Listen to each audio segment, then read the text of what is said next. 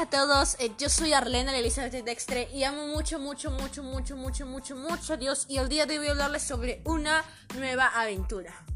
Pues sabemos que estamos comenzando el año 2022 y lo celebramos con los brazos abiertos, nuevas bendiciones para nuestra vida, es como comenzar una nueva etapa, un nuevo ciclo, obviamente con la bendición de Dios porque nos está dando una oportunidad más de vida, nos está dando 365 días junto con Él por lo que es bueno recordar todas las maravillas que recibiste este año y las maravillas que, que recibiste los años anteriores, pero recordar siempre que Dios nunca te va a dejar. Por lo tanto, hay que recordar una esperanza para el futuro. Vamos a Jeremías capítulo 29, versículo 11. Que Dios dice, porque yo sé muy bien los planes que tengo para ustedes, afirma el Señor. Planes de bienestar y no de calamidad a fin de darles un futuro y una esperanza. Por lo tanto, hay que siempre recordar que Dios es un Dios de promesa, de futuro, donde va a haber fructificación en tu vida cuando le entregues por completo tu vida a Dios, por completo. Déjale tus planes, obedece a Dios por completo y vas a ver fructificación en tu vida, vas a ver cómo el hacer se hará en ese querer. Así que hay que dejar esa esperanza de un futuro incierto, de un año 2022 incierto, recordando que nuestra vida es entregada a Dios. Para eso debemos olvidar el pasado.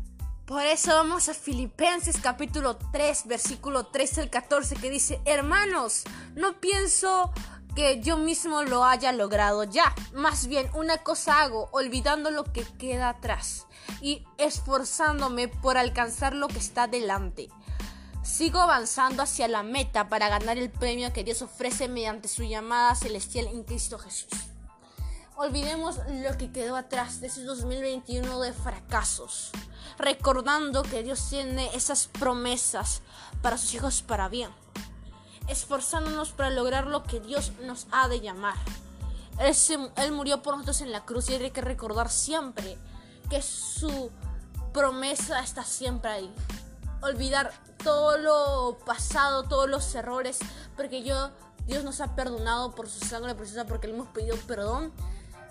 Y ahora hay que mirar un nuevo futuro, un nuevo presente. No nos afanemos por lo que vendrá, sino esperemos con calma y con fe, confiando en el Señor siempre, que vendrá algo mucho mejor. Como dice Salmos 37, versículo 7, guarda silencio en el Señor y espera con Él en él con paciencia. No te irrites ante el éxito de otros.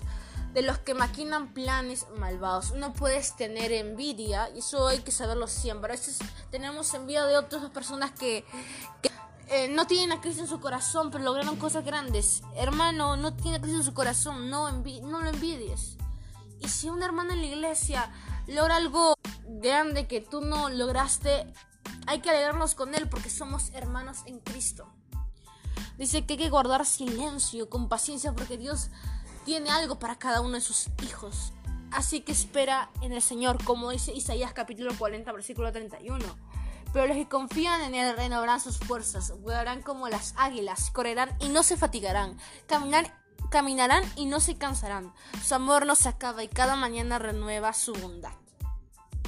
Hay que recordar siempre la bondad de Dios, que se renueva día tras día. Vamos a Lamentaciones capítulo 3 versículo 22 al 24 que dice, el gran amor del Señor nunca se acaba y su compasión jamás se agota. Cada mañana se renuevan sus bondades, muy grande su fidelidad, por tanto digo, el Señor es todo lo que tengo, en Él esperaré. Así que en la Biblia hay muchas promesas del Señor. Esas promesas están para que nosotros las cojamos como hijos de Dios porque sabemos que Él las va a cumplir. Así que no pierdas, eh, no pienses que pierdas tu tiempo pasando con Dios porque con Dios siempre gana. Con Dios gana siempre una vida eterna junto con Él. Busca sus promesas y vas a ver que Dios siempre las va a cumplir. Busca en la Biblia y vas a conocer más de Dios. Esas promesas que...